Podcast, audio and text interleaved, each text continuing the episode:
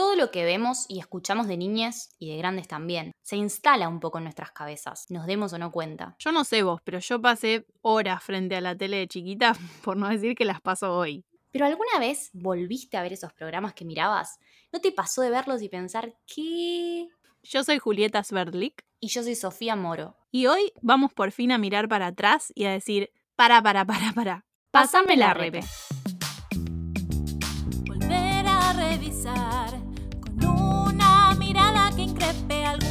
Lo vi. Hoy, pásame la repe. Bienvenidos, bienvenides. Arrancando binaria fuerte, bien. Binaria fuerte. Vamos a hacer lo que podamos, como lema de vida. Esto es Pasame la Repe, un primer intento. Total primer intento de podcast entre amigas. Así es, jamás nos hemos visto personalmente, pero. Contaban las internas, me encanta. Pero me siento re cercana igual. Somos muy amigas, Juli. Si tenías un momento para decir que no éramos amigas, no es este. O sea, lo hablamos en privado. Todo esto no tiene nada que ver con lo que vamos a hablar ni en este un podcast. poco. Está bueno porque también da pie para que se den cuenta que el nivel de preparación es un poco espontáneo y otro poco eh, preparado, pero va variando.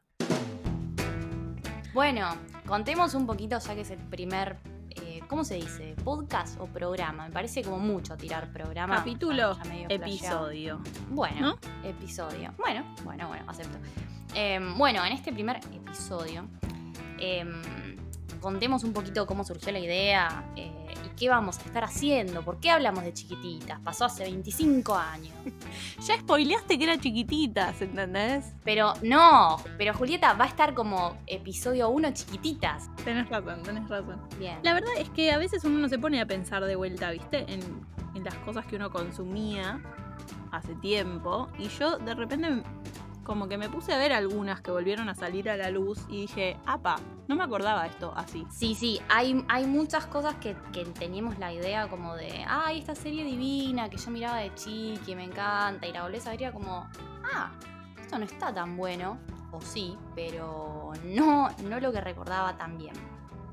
No, y a veces uno se acuerda como las grandes cosas, igual puede tener esa idea, pero después te pones a ver como diálogos, como cosas más en particular que uno no registra y decís, ah, Y como que pensás, en esa época, eh, alguien más se estaba dando cuenta que esto, eh, no sé si estaba tan bien.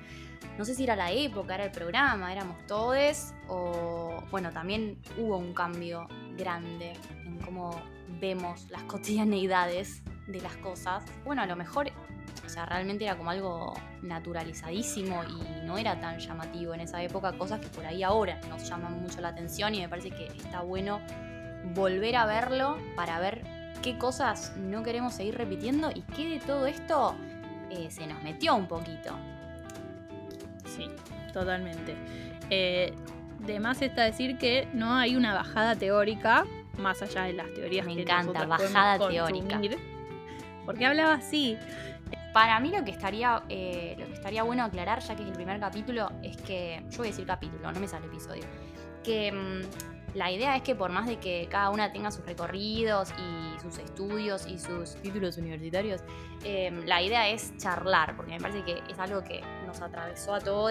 Eh, cómo la, cómo la tele y cómo los formatos de tele y cómo lo que está dicho sin ser dicho en la tele eh, nos fue moldeando mucho a cada uno y, y en la sociedad y ahora poder mirarlo y decir, che, esto no está bueno, qué bueno que nos estemos dando cuenta que esto ya no va. Eh, o qué cosas sí. Pero como que la idea de... Sí, también es eh, lo que nos parece a nosotras, lo que nos da Total. gracia, lo que no nos da gracia, eh, como las sensaciones, los recuerdos que tenemos de ese momento, como no es, no es para eh, tirar una línea general, es desde nuestro punto de vista y, y como eso, abrir nuestras reacciones. Sí, podemos decir cualquier cosa, chiquis. ¿eh? Están, están avisades en el primer capítulo, cosa de que después eh, no haya repercusiones negativas. Cualquier cosa, si la pifiamos, si estamos diciendo una barbaridad, si usted, señor, señora, quien sea, está escuchando en su casa y dice, esto está muy mal, esto es un espanto, ¿qué tiene que hacer, Julieta? Eh, tenemos un Instagram que se llama Repe Podcast. Bárbaro. al que nos pueden eh, mandar mensaje, nos pueden likear todas las millones de publicaciones que ya hemos subido. Nos pueden seguir, nos pueden recomendar, también nos pueden bardear, porque bueno, eh, redes sociales. Eh, nos pueden marcar con amor Bien. las cosas que piensan. Márquennos con amor eh, si les parece que algo está mal. Lo que también pueden hacer es recomendarnos programas que quieren que... Me encanta, es como un mini pauta publicitaria antes de que arranque. Bien. Y a empezar con, con el elegido de hoy, chiquititas. Primera temporada. Y si tiene éxito, les encanta, nos piden por favor que después hagamos las demás. Excelente.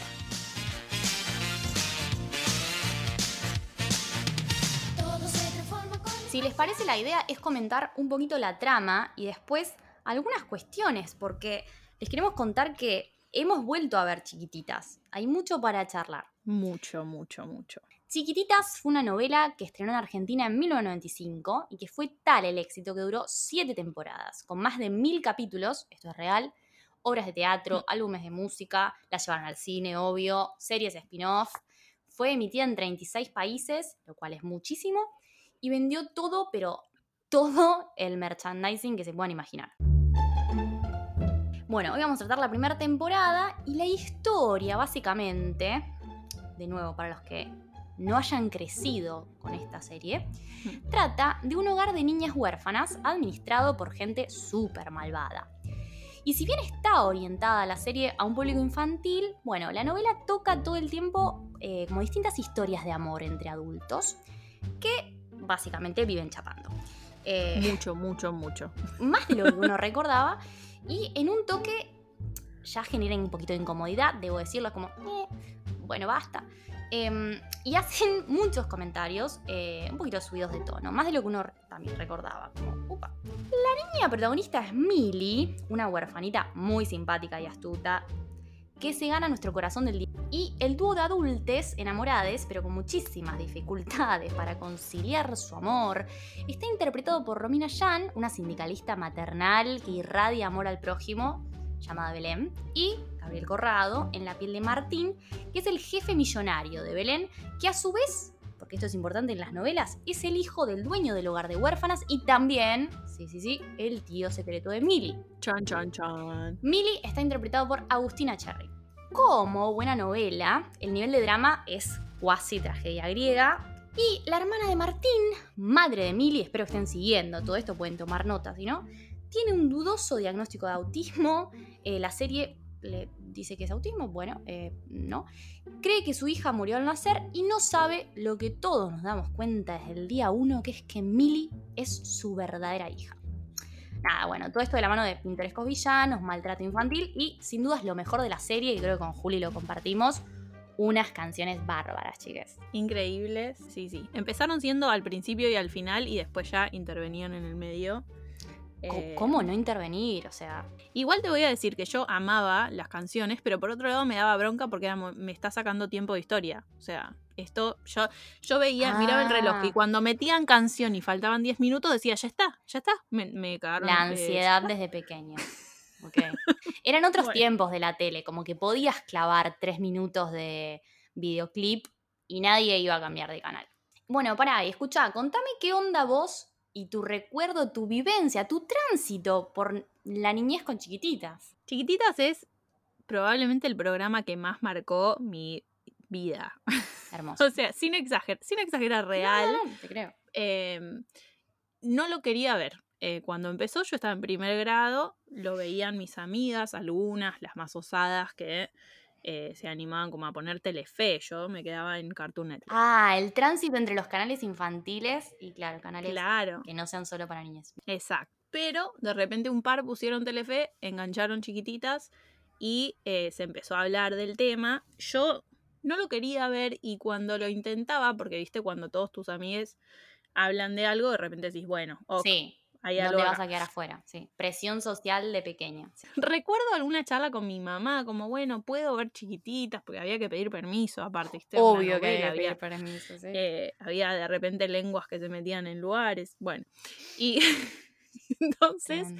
nada, las veces que nos sentábamos con mi mamá a ver chiquititas, agarrábamos siempre, viste que están las escenas de, de- de las niñas ahí como En el eh, orfanato.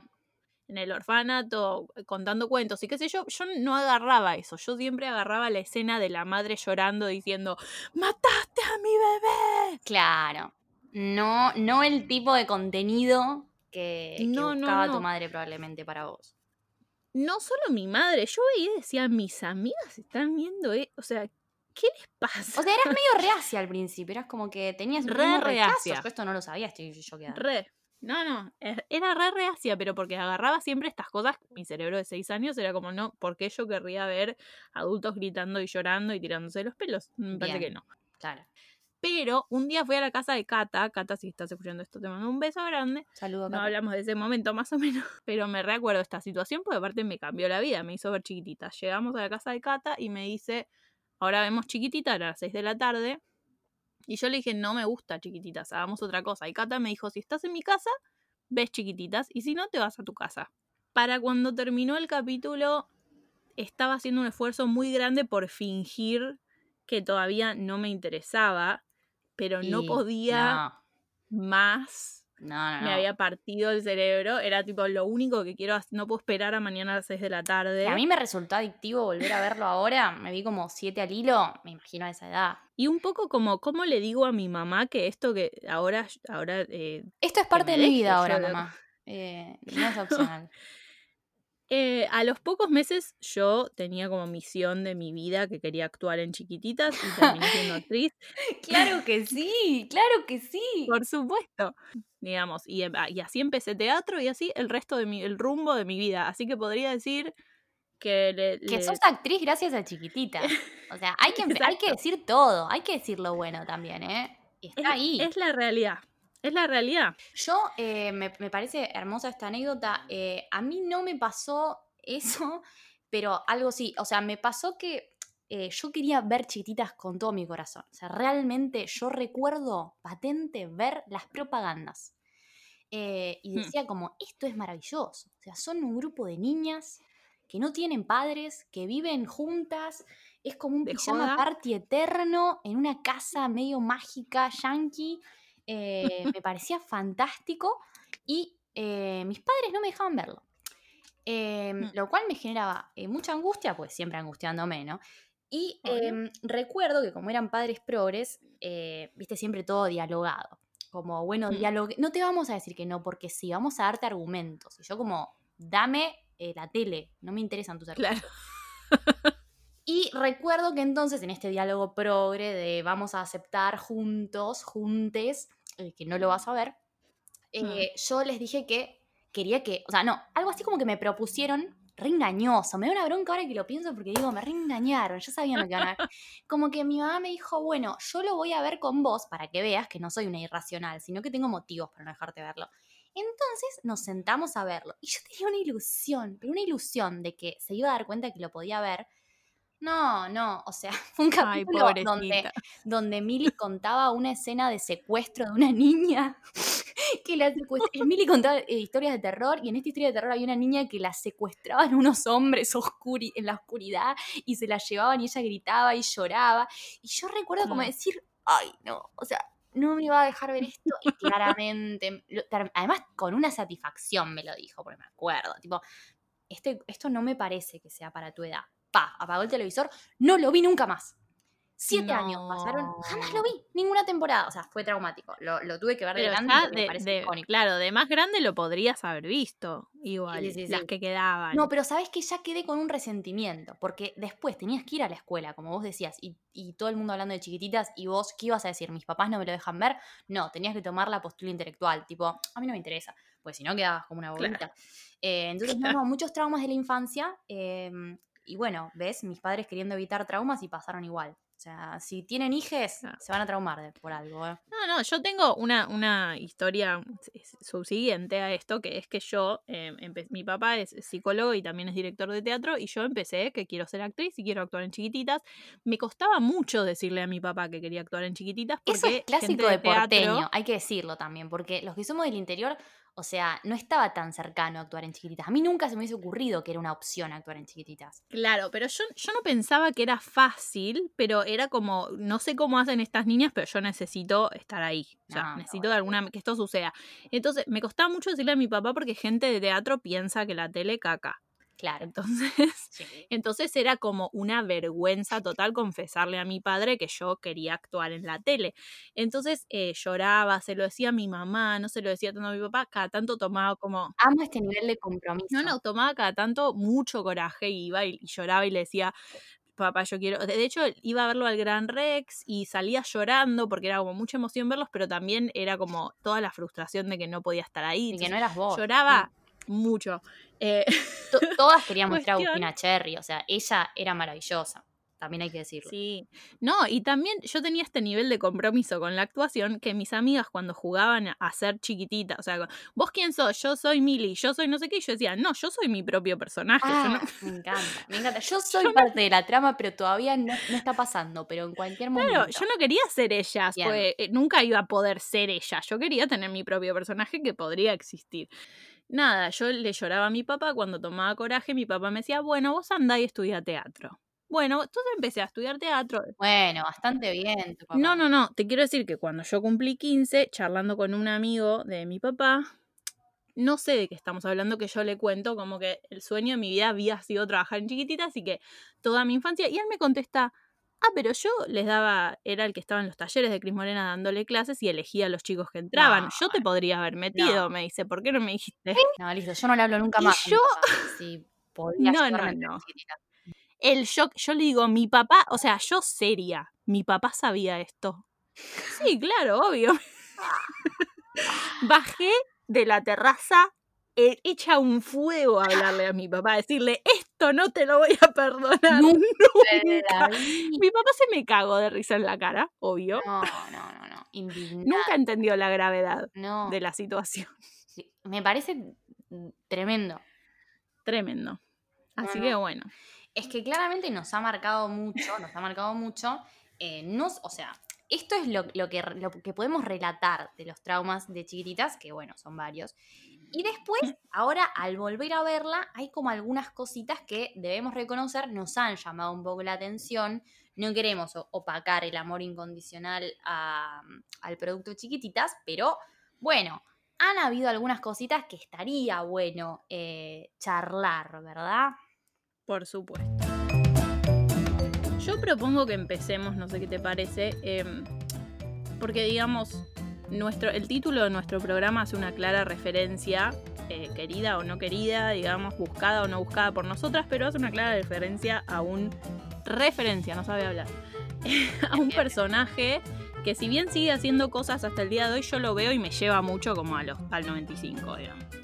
Como que para mí la cara de Eh, es, es un ícono de los 90. Claro, la cara de Guido Casca, Casca se dice, ¿no? No, este tema no quiero abordarlo porque muchos, muchos años le dije yo Kafka.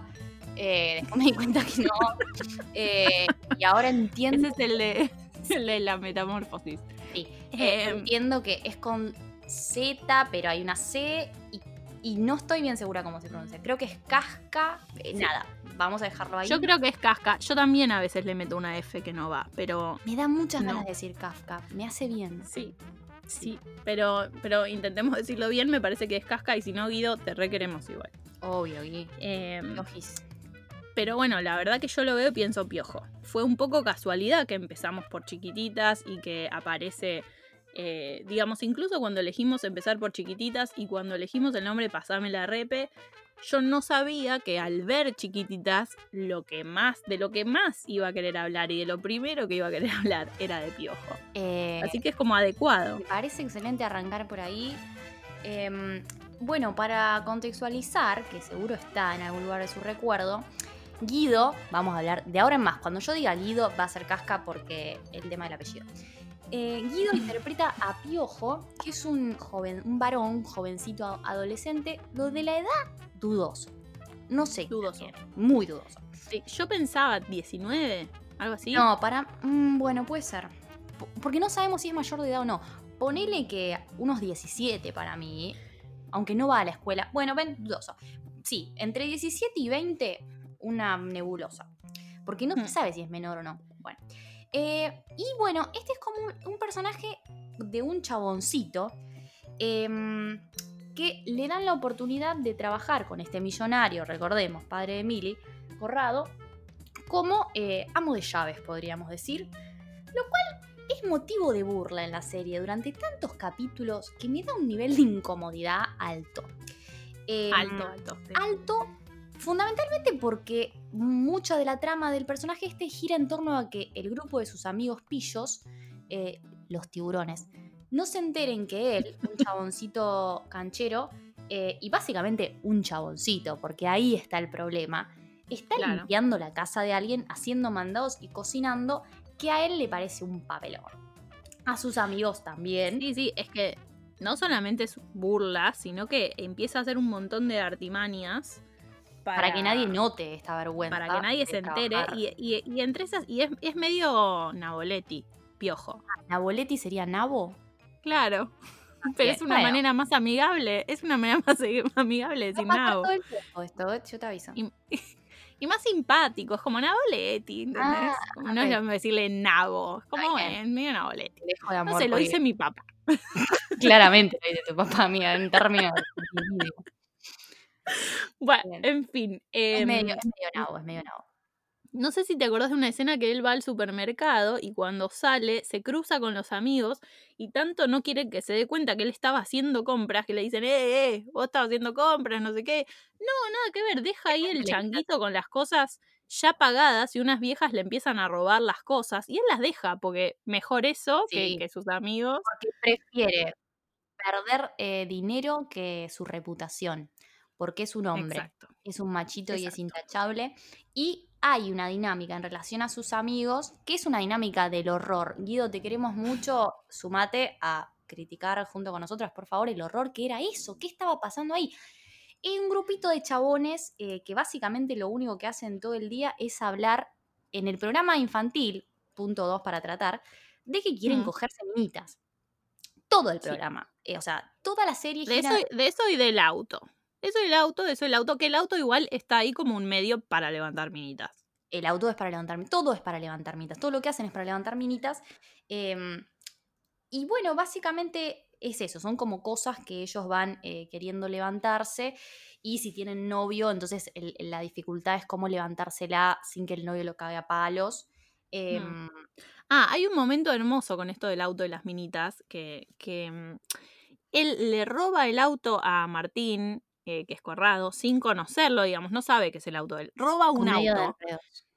eh, claro, él eh, roba un auto para levantarse una minita y cuando finalmente lo llevan, o sea, lo agarra la policía, qué sé yo, y va Corrado, en lugar de decirle como, uh, te robé el auto, no sé, perdón, le dice, no, no te, no te lo quería robar, me quería levantar una minita. Y entonces el otro es como, ah, bueno, bueno.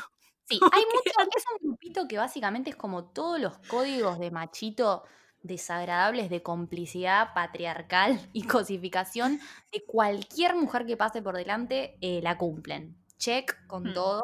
Y la novela no hace mucha crítica de esto, porque uno puede decir, bueno, pero es un extremo es para burlarse ellos porque en un punto los deja ver como medio tontos, pero no lo suficiente. O sea, realmente no, lo O sea, lo- se los ve, se los ve un poco tontos, pero no, no, no hay nada dicho Pero sobre gracioso, eso, siempre además dejando Claro. entrever que ser un chaboncito que cosifica y tiene un grupito de amigos es gracioso, porque los Es ¿viste- viste- simpaticón. ¿Viste cómo son los varones? Son medio bobos, eh, son así, Claro. así son los chabones. La verdad que no. Sí.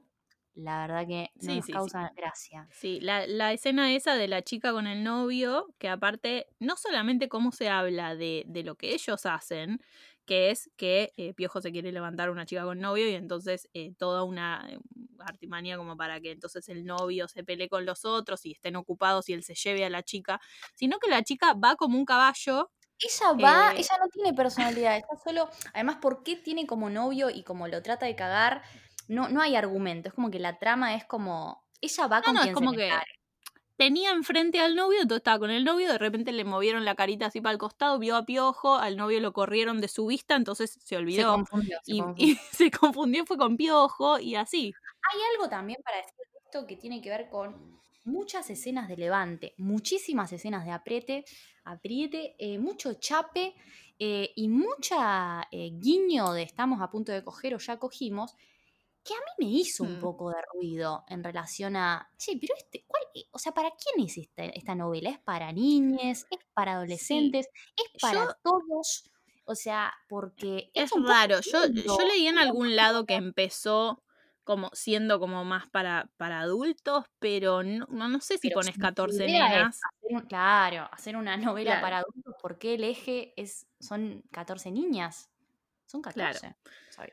No, no, dije 14 como, como un 14, número, me parece que son depende. 9, después van entrando y saliendo, ¿viste? Bueno. Es, es, es como mucho eje en toda la parte sexual, pero a la vez nada explícito porque estás tratando de cuidarlo para demostrar que es un programa para niñes, pero todo el tiempo Mm. lo único que hablan es de tetas, o sea, no todo el tiempo, pero sí en todos los capítulos hay alguna referencia a algo sexual explícito. Hay una conversación que tiene Piojo eh, por teléfono en el que relata las tetas de una mina y la cola como todo con un nivel de explícito que es como, sí, es un asco en cualquier contexto. O sea, si esto fuese Sí. una novela para adultos, asco también. Pero estoy acá, viste, como tengo 10 años. eh, no, no, no sé bien Claro. el- la orientación. Sí, es una manera también de que a, a todas las niñas eh, de 10 años mirando esa conversación se les quede un poco como grabado que eh, los, los chicos los hablan así. así, esta idea de que los pibes Hablan así y bueno, está bien. Y mejor que tengas lindas tetas. Entonces lo que mejor van a que decir, tengas está, está bueno que hablen de vos y que, y Sí. que, y que hablen bien de tus tetas. eh, es algo que se va grabando eh, de entrada, de pequeñas. Otra cosita que también está, en especial en el primer capítulo, pero hay varios, que también lo, lo- lo habíamos charlado un poco, es, hay muchas escenas de violencia en la novela. Hmm. Y todas comparten estar tratadas con mucha liviandad. O sea, tanto escenas de violencia eh, verbal como de violencia física, eh, como de, bueno, el nivel de maltrato psicológico es inaudito, es como tipo literal el padre teniendo a su hija encerrada en la casa, habiéndole, no sé, regalado a su hijo, pero haber- habiéndole dicho que se murió y entonces, bueno, todo un delirio. Em, pero también, más allá de, del- del- de la temática dramón, que es propia de la novela, hay escenas cotidianas de violencia que son un poco fuertes. Por ejemplo, el primer Sí, sí, sí. capítulo, que hay como una situación en la que Romina Yan, Belén, eh, se da cuenta que su amiga volvió con el chico, que no se entiende, creo que salió con este chico, eh, y, el, y el pibe la violenta, literalmente, la, la agarra, la, la amenaza con golpearla, la tira a la piba contra un sillón, entonces Romina Yan agarra una botella y se defiende. Todo esto porque como que la quiere avanzar, La una quiere cosa así. y la chica O no quiere. Eh, Claro, no es que están discutiendo, que tampoco estaría justificado, no, no No. digo eso, pero no es que están discutiendo porque me robaste No. plata. No, no, es tipo, El che, es- Sí. no, entonces te tiro contra el sillón. Y aparece la figura de Belén para defenderla con una botella. Pero lo que es tremendo es que entonces este señor eh, violento del horror se va, pero al otro día eran todos compañeros de trabajo. Y nadie, Claro. o sea, no pasa nada. Es como que, bueno, sí, viste cómo es él. Es así medio loquito. Como, ¿what? Sí, ni siquiera sé si hay un comentario sobre eso. No, no, no, no hay un comentario. Nada. No, no. Es como mi interpretación de, de qué estaban pensando. Claro, lo que deben haber hablo pensado. en mi, en mi cabeza como diálogos internos. Em, es bastante turbio y también vuelve a pasar en otro momento medio del final, sin spoilear, pero eh, hay un señor que agarra del cuello a la chica porque lo hizo enojar y la también Che, me parece igual que esto, siendo del 95, ya, ya podemos spoilear tranquila. Bien, tenés razón, tenés razón. Básicamente hay una relación de, de- de una señorita joven em, que tiene un, un vínculo sexoafectivo con un señor muy viejo, muy, muy viejo. Mm. Em, obvio que por interés, ¿no es cierto? Y hay como toda una Obvio. que ella es sexy trepadora. Venganza, venganza. En realidad es venganza, sí. venganza, de venganza. Y él cuando se da cuenta decide ahorcarla. Eh, y es visto como una reacción lógica. Es como, y la verdad que se lo merecía porque estuvo ahí engañándolo todo el año, que la ahorque. Eh, raro, no. Raro, raro. Hay otras raro. opciones, por favor. O sea, lo agarran, le dicen calmate. Calmate. calmate, Ramiro, calmate. La respuesta eh, a estas situaciones de varones violentos es calmate, te pusiste muy nervioso. Porque bueno, viste cómo es, cuando Claro. se pone nervioso, acogota al de al lado. Eh, Ah, genera ¿No te pasó ¿No te nunca? pasó? Claro, sí, a mí me pasa muy seguido. Mm. También naturalizado, entonces dicen que se vaya, que se vaya, la loca. Y ahí lo calman a él, que bueno, estaba en un momento fuera, fuera de sí. También hay que decir que hubo una situación eh, un poco más llevada a la realidad, Em, Ah, eh, estaba pensando, sí, en eso estaba pensando. muchos años después que, eh, nada, una situación bastante espantosa que vivió Romina Yan em, con Corrado, que bueno, lo pueden buscar, probablemente ya lo hayan visto, em, de ella contando esta situación en la que, no sé si fue una vez o varias veces, pero hubo una situación en la que Corrado le metía lengua y tal. No, ella lo que dice, está charlando con, con nuestro amigo Guido, el, el del apellido sin F, y, mm, y están charlando y le dice, Corra- o sea, sus palabras son, Corrado era un zarpado.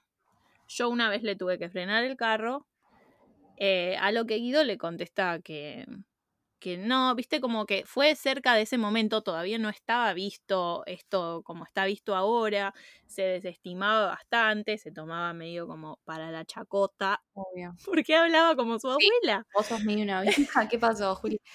Eh, Me no, pegó hoy. No, no, está bien, está, está muy bien. Elegí las palabras con las que te sientas cómoda. Bueno, pero es que estamos hablando de una época, creo que la época me lleva como a hablar así porque si no me lo tomo con soda. No, bueno, me tengo que convengamos esta situación pasó hace muy pocos años con Calu Rivero y la gente también eh, no le dio importancia. La gente, cuando digo la gente, güey, ¿quién es la gente? Pero digo, en los medios de comunicación al principio no se le dio ninguna pelota y también se la trató exagerada y eh, no parecía ser un problema que existieran o pudieran existir situaciones de acoso en, en la tele. Claro, pero imagínate que si eso ahora se trató así y después se le dio un poco más de cabida porque hay otra gente que, que sí está intentando escuchar, que en ese momento no tanto, o sea, mucho menos. No, y digamos. ella lo contó, y ella lo contó al pasar, eh, contando un mal momento que había pasado, y cuando salió este programa, que fue años después, tampoco tuvo un gran revuelo. No es No, que no, es que hablar de, che, ¿qué onda? Eh, No, no, es que probablemente ella tampoco sintió que tenía lugar para hacer otro tipo, no se le cruzó por la cabeza que había lugar para hacer otro tipo de, no. eh, de reclamo al respecto porque, porque estaba dado como, bueno, algo que puede suceder, digamos. Pero ella lo que dice es que, que él es un zarpado, que a veces que, que le tuvo que parar el carro y a la respuesta de Guido de, bueno, ¿cómo le vas, es corrado, ¿cómo le vas a parar el carro? O sea, eh, bueno, que, que, que me trató de meter la lengua, no, no me gusta, como... No es la Sí, idea. como si fuese algo que, que hacía, no sé qué tan asiduamente, pero como que hubo algunas situaciones en las que... Eh, nada, además ¿viste? pensemos esto también, estamos hablando, no estamos hablando de, o sea, Romina Yan, eh, digo, es una, eh, era una persona de mucho peso, eh, sus padres productores importantísimos, ella protagonista, digo, e incluso en esa situación en la que tenés una cierta espalda para, para bancarte, más allá de vos y tus ganas de parar el carro, eh, tampoco, o sea, ella lo cuenta como diciendo, bueno, tuve que decirle que pare, qué sé yo, o sea, no, no, no, no es que lo cuenta con liviandad. eh, Imagínate si sos Hmm. el extra número 4 que tiene que hacer eh, chapar de fondo, bueno, miedo. Claro. Sí, exacto. Exacto. Eh, me pasó que, claro, vi eso, vi todo eso y después vi el último capítulo en el que, bueno, hay mucho chape porque no estoy spoileando nada, es el último capítulo.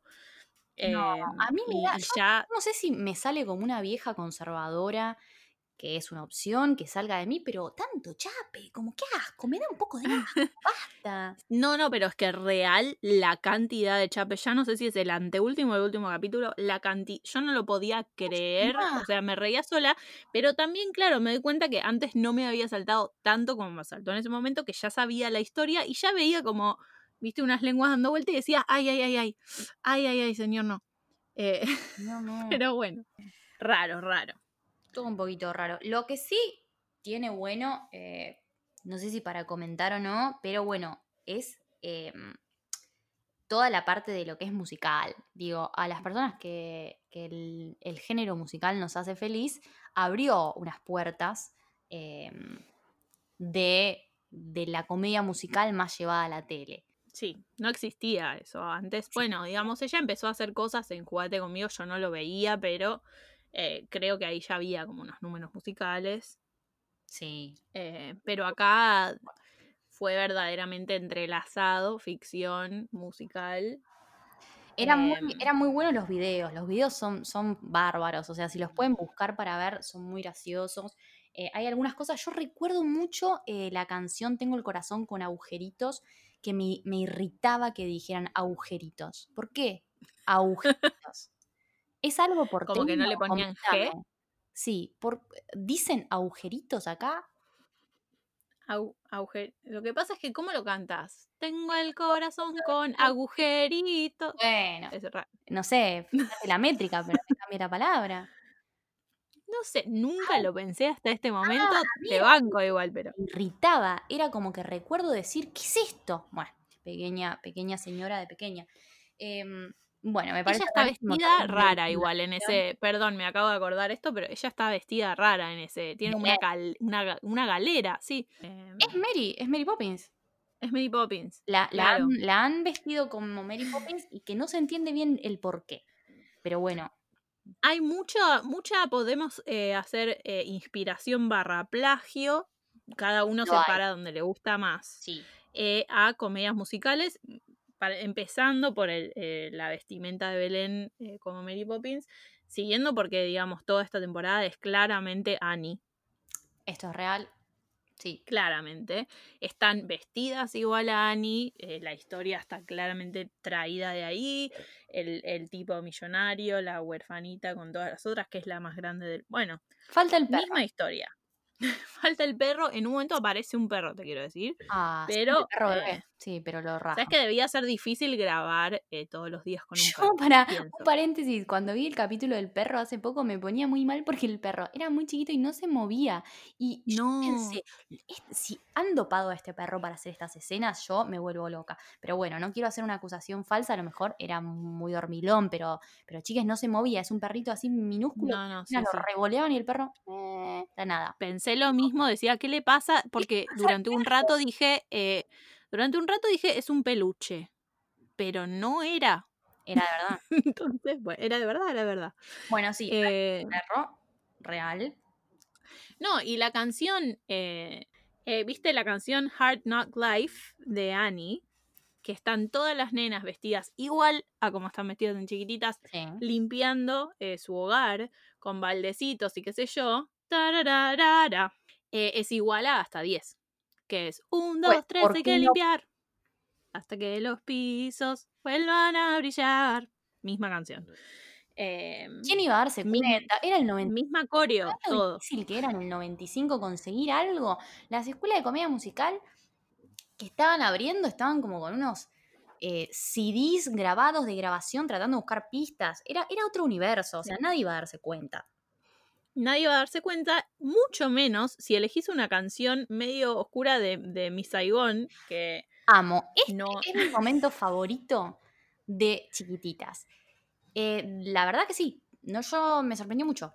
Hay una canción eh, que, ¿cómo se llama acá? Yo la anoté. Te recuerdo, te, Te, en- te encontré, te te encontré. encontré. La cantan eh, Corrado o alguien que eh, pusieron a cantar como si fuera Corrado, no lo sabremos nunca. eh, y Romina Yan. Sí. em, que básicamente es igual, pero cuando uno dice igual es igual a em, la canción del saxofón de Miss Saigon. sí. ¿Cómo se llama? The, The Last Night of the World, ¿no? Algo así. Eh, no sé. Yo le digo el del saxofón, el dúo del saxofón, Sí. pero eh, ¿cómo se llama? en Bueno. no sé. Literalmente la estrofa es igual, casi que traducida, y la música, la melodía igual, y el estribillo también. Hay un momentito en el medio que es diferente. Acá sería bárbaro introducir el audio esto, pero no sabemos bien si podemos hacerlo. Así que tal vez Postpro se ocupe y si no, tal vez nosotros tararíamos las canciones. Que no me Claro. acuerdo cómo es, porque ahora en mi mente está la del dúo de saxofón. No, claro, es que la de Miss Saigon es, no sé la letra, pero es in a world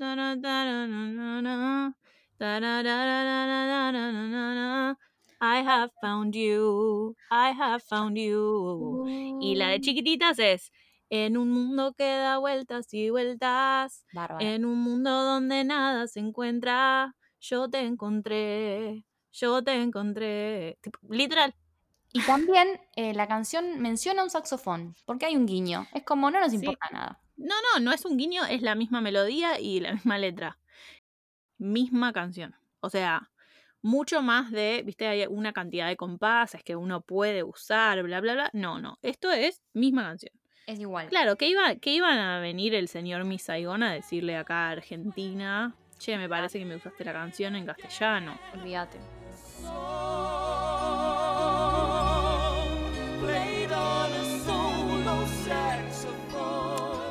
Estuvimos pensando eh, una. ¿Cómo podríamos llamarlo, Juli? Test, ¿no?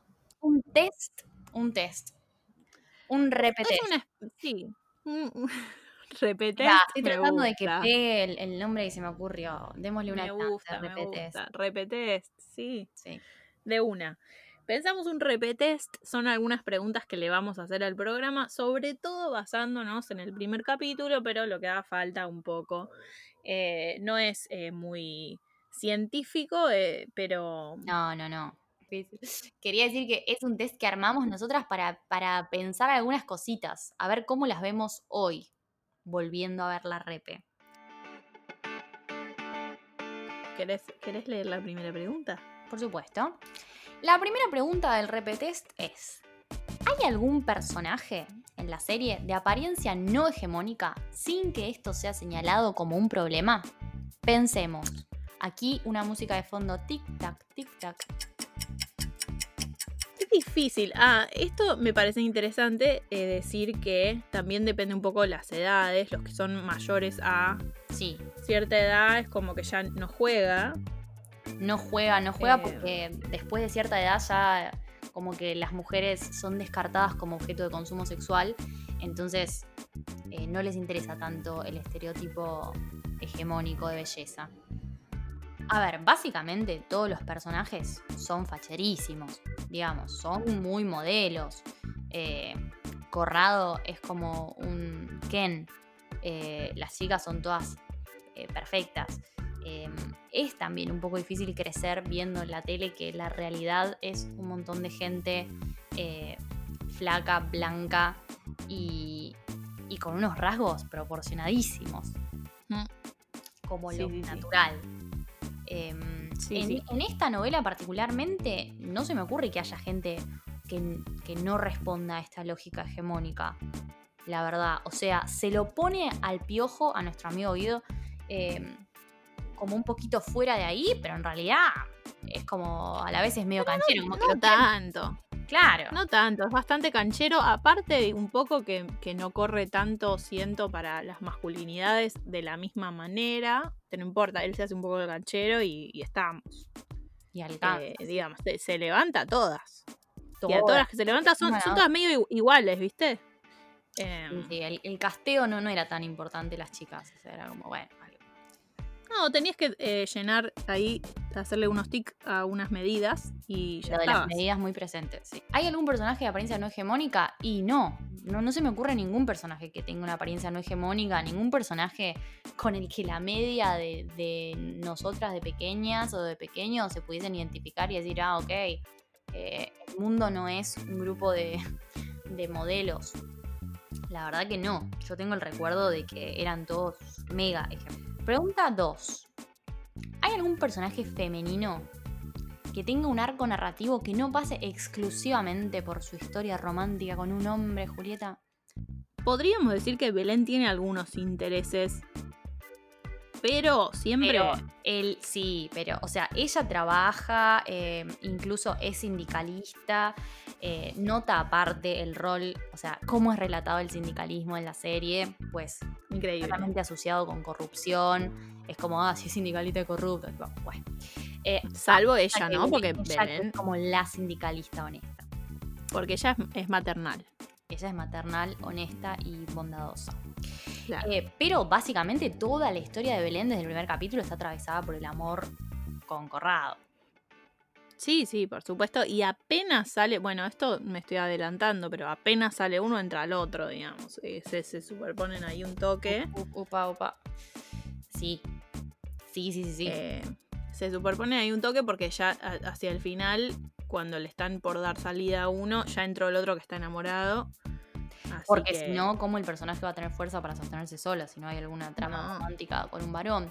Eh, y también, el- incluso el personaje de la mala, que bueno, ahora lo vemos en la pregunta que sigue, pero también está todo atravesado por su estrategia de seducir a este hombre mayor para lograr su venganza. Em, en el marco de las niñas, tal vez, eh, bueno, su arco narrativo no pasa por historias románticas, pero me parece que sí en todo lo que tiene que ver con mujeres jóvenes.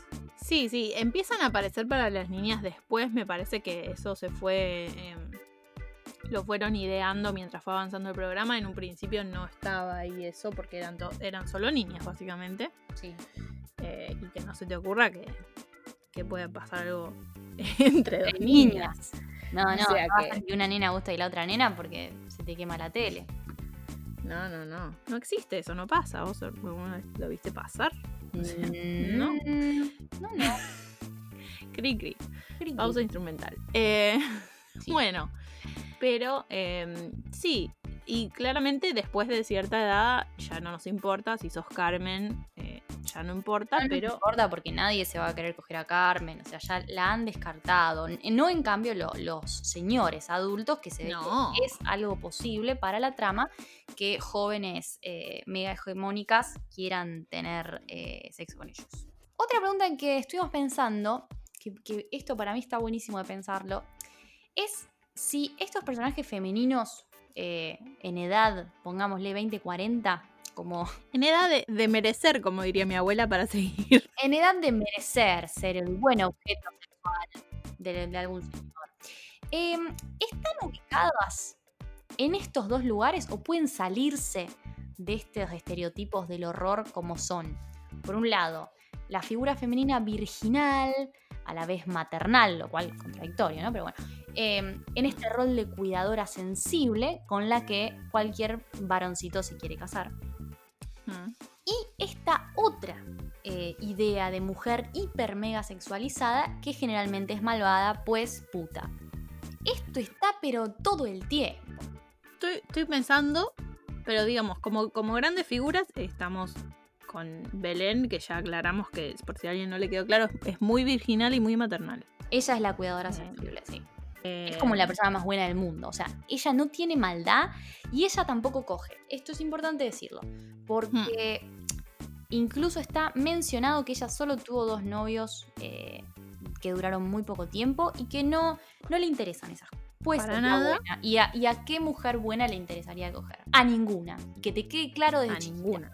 La que coge, que es Ginette, es mala, mala, mala, mala. Mala. O sea, mala. Eh, Y sexo. como si fuera poco, después la, la ponen como mala eh, también en los cuentos que cuenta Milly, la bruja, como que siempre es la mala, muy sexy, Total. pero muy mala. Porque si vos sos una chica muy sexual, sos mala. Sos Me mala. Una lógica impecable en la transmisión, digamos. Están siendo claros. Perfecto. Y si encontramos a alguna mujer joven por fuera de esta lógica, eh, la verdad que es dudoso, porque cuando aparecen inmediatamente, por más de que pueden tener otros, otras características el personaje, siempre se mete con algo de eso. Eh, Sí, sí, está eh, Clarita, la amiga de Belén, le pega ahí a lo maternal también. Es- no tanto, pues ti- tiene que haber una que sea la madre Teresa, pero Sí, sí, no, no Está a la altura de Belén, como que Belén, por ejemplo, no, no quiere mentir nada y la otra como que intenta que lo haga. Eh, Claro. buenas causas, obvio, porque están en el team virginal. Eh, Claro. Pero no, y después está la otra que es menos mala que Ginette, eh, tu amiga Dolores. mi amiga Me encanta ese personaje, Julieta. Eh, No, es que me, fue, me generó un- algunas preguntas, porque dije, ah, está, está un poquito en el medio, no está pintada como mala per se, no sé, el final del Pero- personaje no sé en qué queda, pero tampoco está ahí pintada tan simpática, está por casarse con este señor eh, que usa sacos muy grandes. con un joven que debe tener 21 años y lo hacen hacer un personaje de, de chico más grande y le ponen un saco gigante. O sea, es como un saco Gigante. que grande. ¿Por qué le hacen eso? Sí, y él de por sí es alto y, y como largo, entonces genera una imagen rara, Todo un saco tan grande. Y le ponen una colita de pelo, eh, pero él no tiene esa onda. Eh, eh, yo, un Sí. asesor de vestuario para ese chico, no, no sé por qué hacían eso. Sí, raro, No raro. recuerdo cómo se llamaba, pero era el... Tobías. Ah. Tobías. Excelente. Bien. Tobías. Tobías. Eh, pero bueno, ella empieza un poco a chapar con, con Corrado mientras el mientras su prometido está de viaje, pero está, está justificado porque ella no lo ama. eh, Pero a la vez no lo ama y, y con Corrado tiene una conexión que eh, no, si bien eh, explícitamente al- para todas las niñas que la están mirando, no hay mucho tapujo. Sí, pero viste que un poco lo- te lo quieren hacer pasar como que, ah, tiene otra conexión, porque él le dice, no lo querés, a tu- no lo querés, como que a- como si a él sí, pero mm, raro. Pero no es un personaje de la buena. O sea, recordemos que No, no, no. es una, eh, una chica que está puesta ahí por su padre y eh, que parece que tiene una carrera profesional, pero en realidad nunca tocan ese tema y lo único que nos muestran es cómo ella intenta ser corrupta y, y darle dinero a los sindicalistas para que hagan lo que ella quiere. O sea que a Claro. partir de ahí abrimos la puerta de la maldad y la acompañamos con eh, querer Un cagar poco de sexo. y un poco de sexo. Y chape siempre. Sí. Eso, eso es- eso va a pasar igual. o sea. O sea, ya, si sos un poquito mala, ya puedes tener un poco de sexo y así Exacto. eh, es Exacto. directamente proporcional. Te puedes reivindicar como hacía ella y casarse con este novio que había sido su novio. Ella dijo desde la primaria somos novios, lo cual a mí me dio un temor espantoso. Es como huya de ahí, joven. Igual no sé si llegaste a esta parte, pero yo me acabo de enterar eh, que él también la estaba engañando a ella. Tobías, Tobías no es capaz de hacer eso. ¡Ah! Primicia. Los amiguitos, los tiburones, los amiguitos de Piojo, Ay, eh, lo vieron en un bar chapando con una mina que eh, en boca de ellos era un camión. Ay, por favor, cómo se usaba la expresión camión todo el tiempo. Un camión. Y como si Dolores no fuera un camión, aparte. Sí. Dolores es un camión, hay que decirlo.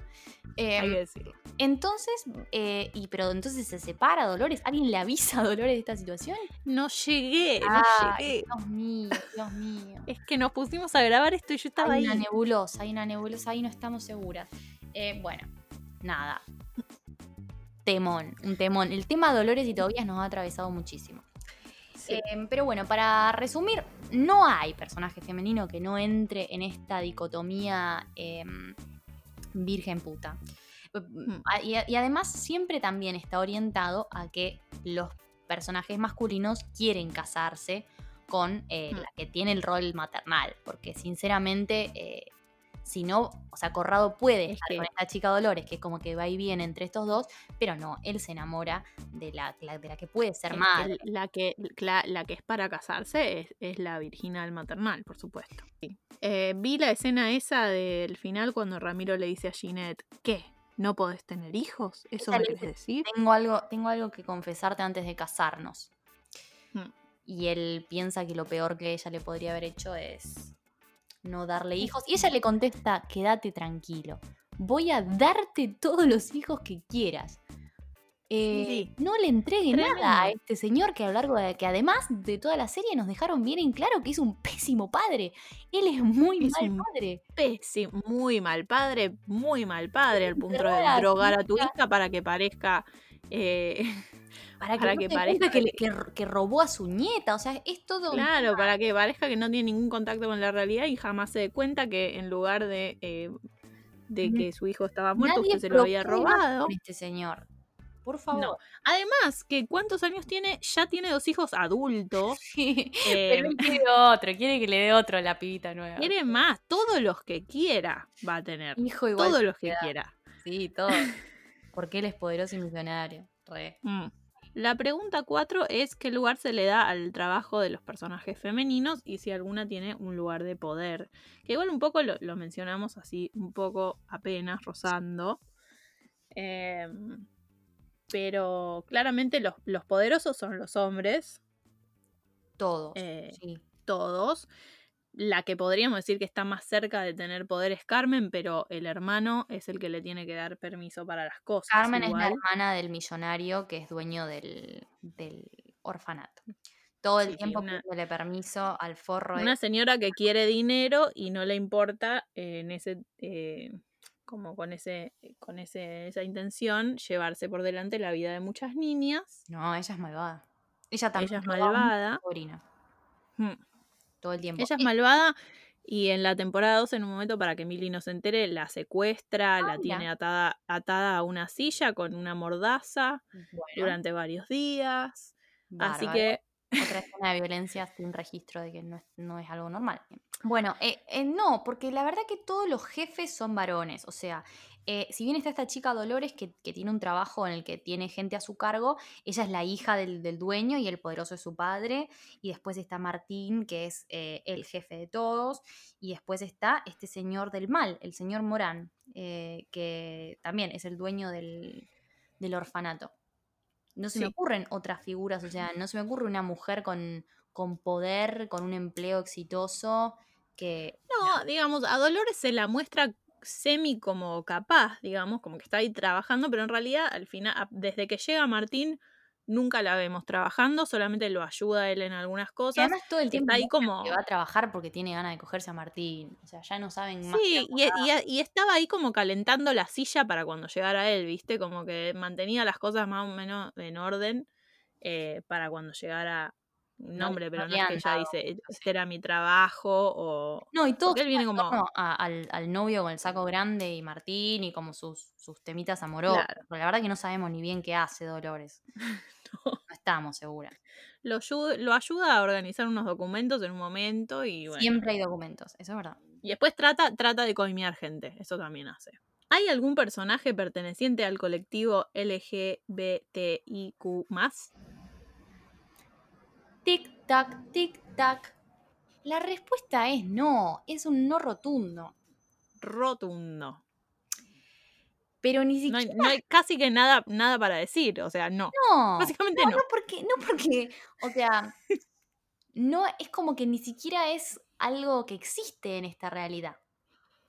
Em, Ni hablar de, como decíamos antes, de las niñas, o sea, No, pero escúchame. Ni hablar de niñas con niñas. Este es un programa familiar. Es un programa familiar. Claro, eh, pero bueno, en la trama de adultos tampoco, y tampoco hay ningún personaje, viste que les encanta las novelas como poner como un personaje secundario gay, como un varón muy hegemónico gay. No, se ve que en el 95 Sí, pero no, no. Unos años, unos años más adelante. Yo diría que casi como que 10 años más adelante Sí. empezó a pasar eso, capaz con suerte. con suerte. Con suerte. Em, sí, no hay nada, o sea, no se me ocurre. Y si es para chicos, no, ¿eh? Si es para chicos, Si no. es para chicos, no. No, porque es un tema Salvo que seas Disney y lo pongas como de, sin que nadie se cuenta en algún lado. excelente. TKM. Bueno, ¿hay algún personaje que tenga discapacidad, una discapacidad física o mental, eh, y que su historia no gire solamente en torno a eso? Bueno, sí y no. Y, y sí, no, no. Y ¿Estamos hablando de Gaby? Estamos hablando de Gaby, eh, la hermana de Martín que se ha La ido mamá de poco la realidad, la mamá de Milly. Em, Sí. hay este, este- existe este personaje de, de Gaby que es ubicada en un lugar, según los médicos de la serie, de autismo, em, como que Es raro, no, no sabemos cómo empezó, o sea, sabemos que fue a partir de un trauma. No La sabemos bien serie flashea diagnóstico médico sin ningún tipo de, de consulta de asesores. O sea, es como tipo, bueno, hagamos que ella después de. ¿Cómo es que pierde la memoria? Pues después de tenerla la nena. ¿Pierde la memoria? No, estoy diciendo cualquier cosa. Editar, post. No, no, igual eh, hay algo de que, de que está muy confundida. No sé si, no sé si Yo perdió la memoria o después de no. tener a la hija, entra como en este estado medio catatónico en el que está eh, como. Eh, está en la realidad, pero no está en la realidad y no puede hablar. Y según la Sí. serie, usan como muy libremente el término autismo, eh, medio confundiendo cosas. Eh, se ve que no estaba muy abordado el tema en el 95 en la tele como para poder eh, ser Claro. y confundían como medio cualquier cosa con autismo, no sé, a mí me pareció medio turbio eso. Em, Eh, sí, ella está ahí, no puede hablar, cada tanto tira alguna palabra si tira está teniendo alguna, sí, hay que sí, decirlo. un Eh, nombre. Y además es como Y que dibuja, dibuja sin sentido, salvo cuando se le acerca a Milly y entonces eh, dibuja cosas con sentido como la cara de Martín, la cara de Milly o el prendedor famoso que es todo eh, la- la- lo que indica sí, que Milly en realidad es su hija. Su diagnóstico es dudoso, deslizan un autismo que claramente eh, no es autismo eso, Em, y también pasa que ella había entrado en ese estado catatónico en el que estaba fuera de sí, bla, bla, bla, y de golpe la chocan con un auto y vuelve en sí. Claro. Es que esa era la respuesta, no sé si sabían, pero eh, si un día les agarra autismo, eh, se chocan con un auto y ahí va. Son cosas que pueden pasar, te puedes resfriar, te puede dar autismo y siempre es importante un buen susto para salir de ahí. Claro. Em, Eh, hay que medir bien, pues te pasas de mambo y bueno, no está tan bueno lo del auto, digo. Eh, Claro. pero, em, Pero decir bueno, algo me olvidé por completo. ver, no, lo que íbamos a decir me parece que tenía que ver con que el personaje, digamos, está ubicado en un lugar de... No está ubicado en el lugar de una persona con una discapacidad o una persona con una situación mental delicada. Está ubicado como en, unas, como en una cosa caricaturesca de lo que es eh, tener algún tipo de, de enfermedad mental y del- de lo que es em, vincularse con un familiar en el que lo están eh, medicando, drogando y también infantilizando.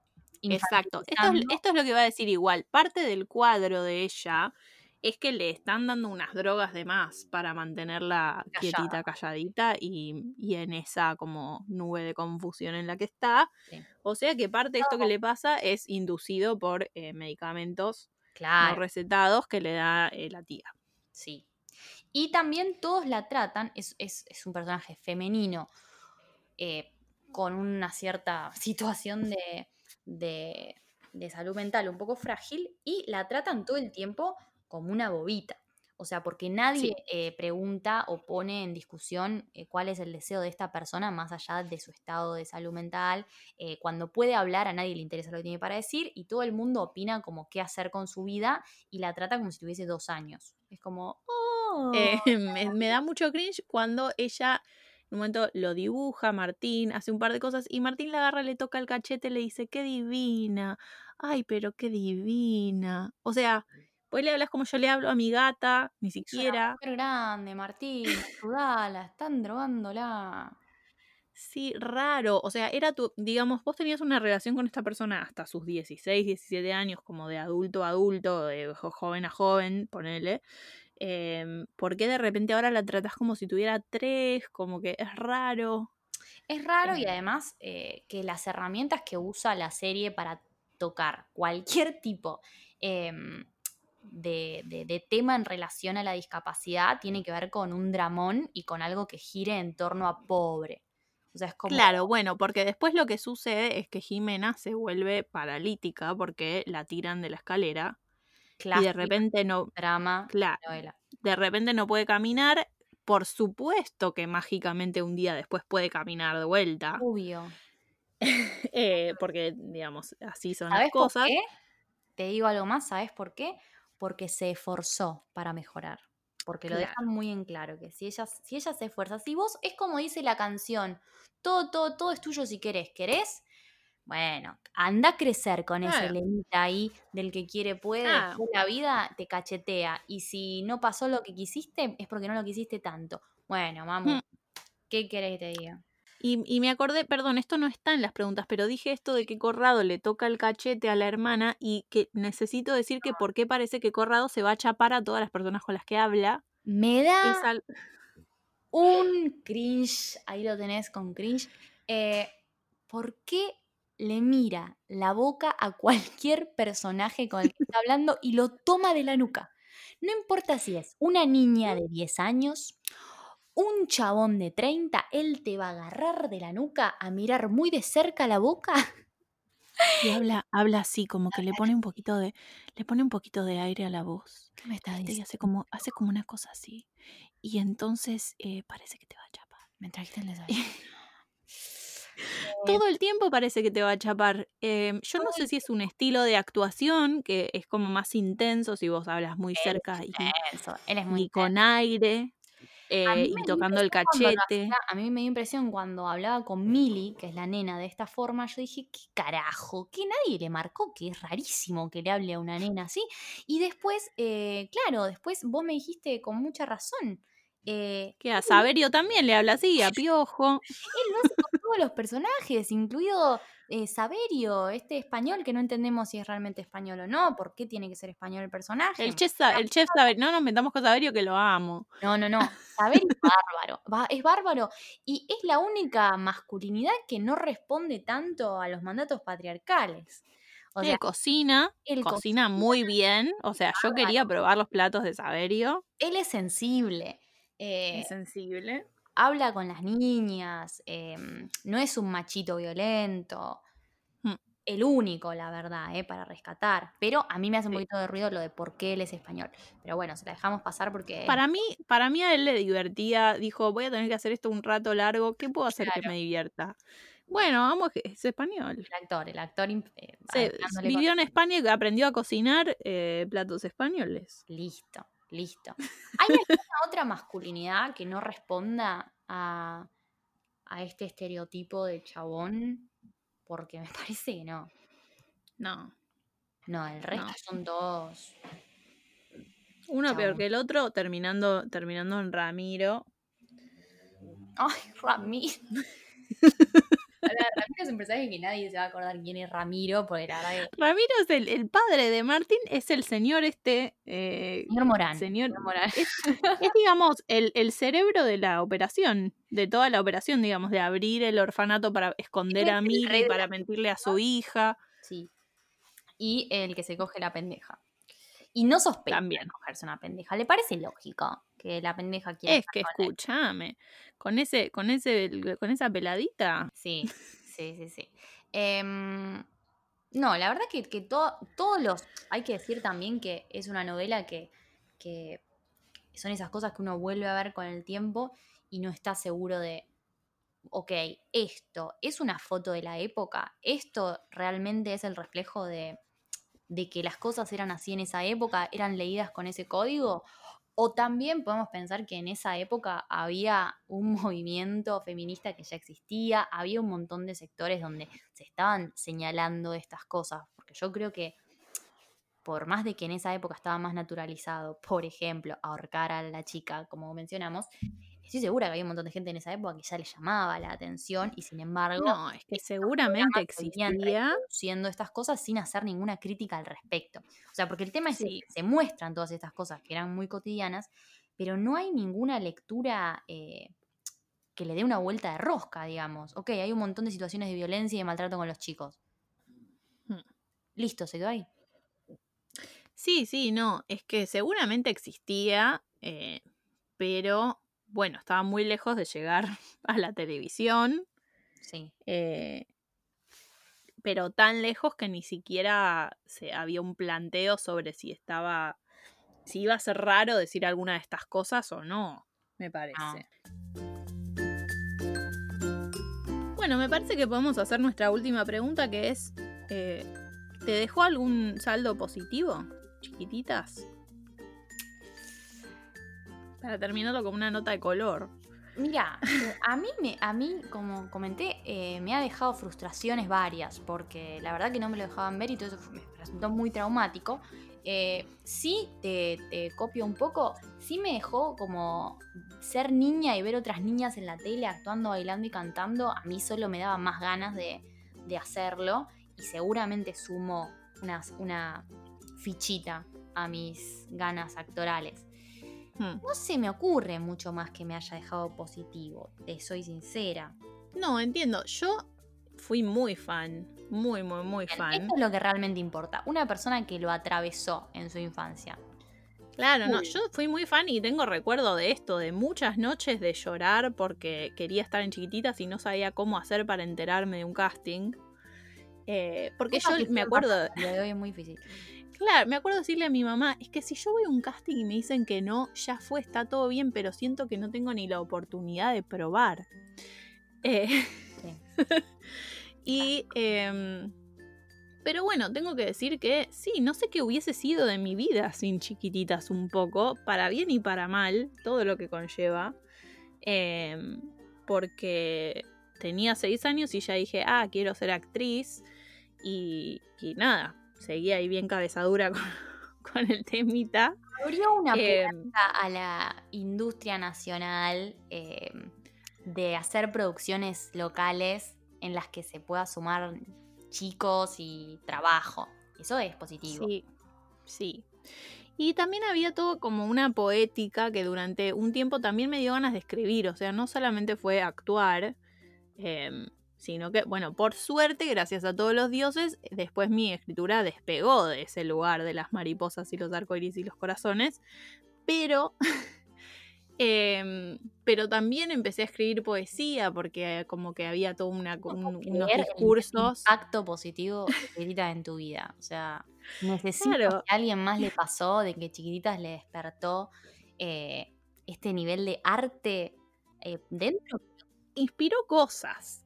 Qué sé yo. Seguramente estaré para siempre también lidiando con ciertos traumas eh, que han quedado escondidos ahí en, algún lado. Cierta reproducción encubierta de, dinámicas un poco opresoras y binarias. Sí, propias de la época también. ¿Vamos a culpar a chiquititas por el patriarcado? No. ¿Lo reproducía? sí. Me estoy preguntando y contestando sola también. Me encanta, banco. Eh, así que bueno, Em, bueno, estos fueron los 90, digamos que también en nuestro país, en los 90, con lo complicado que estaba, cualquier cosa para distraerte sumaba, digamos, como había muy poco de qué aferrarse. Em, no sé si pasa el test, yo creo que no, pero el saldo ha sido tan positivo en tu vida que yo tengo que decir que banco, o sea, es como las cosas que hay que abrazarlas con lo bueno y con lo malo porque fueron y nos formaron de alguna forma. Em, a mí la alegría que me da la canción de, la abertura de Chiquititas es bárbara. Increíble y cantada en unos sobreagudos, cantada en unos sobreagudos increíbles porque señores, ¿por qué no unos tonitos más abajo? Nunca sabremos. Si estas son las personas responsables de que se esté cantando, bailando en la tele, em, en parte me caen bien y quiero decir que la letra de la obertura me parece muy simpática y, poco dañina. Es eh, lúdica y... Mm, no la recuerdo, la letra. Dice, todo se transforma cuando hay magia y... Clave. te entran las ganas de bailar. Con las cacerolas y los cucharones se formó una banda musical. Todo es una fiesta de sonido. Eh, solo hay que escuchar con atención. La puerta hace wham, la lluvia hace pin, el viento hace sh, y yo te hago la la la la la la la la la la la. Poesía. Cierro con eso. Habría, hay que saludar, se saluda, confusión. Podcast y confusión. No, bueno, eso, de nos vemos la vez que viene con algún otro tipo de, programa. Búsquenos en Instagram, repetimos para quemarles bien la cabeza. Repe Podcast. Arroba Repe Podcast. Y bueno, gracias por acompañarnos y coméntenos un poco cómo fue su tránsito chiquitas en su vida. Fin. Sí, fin.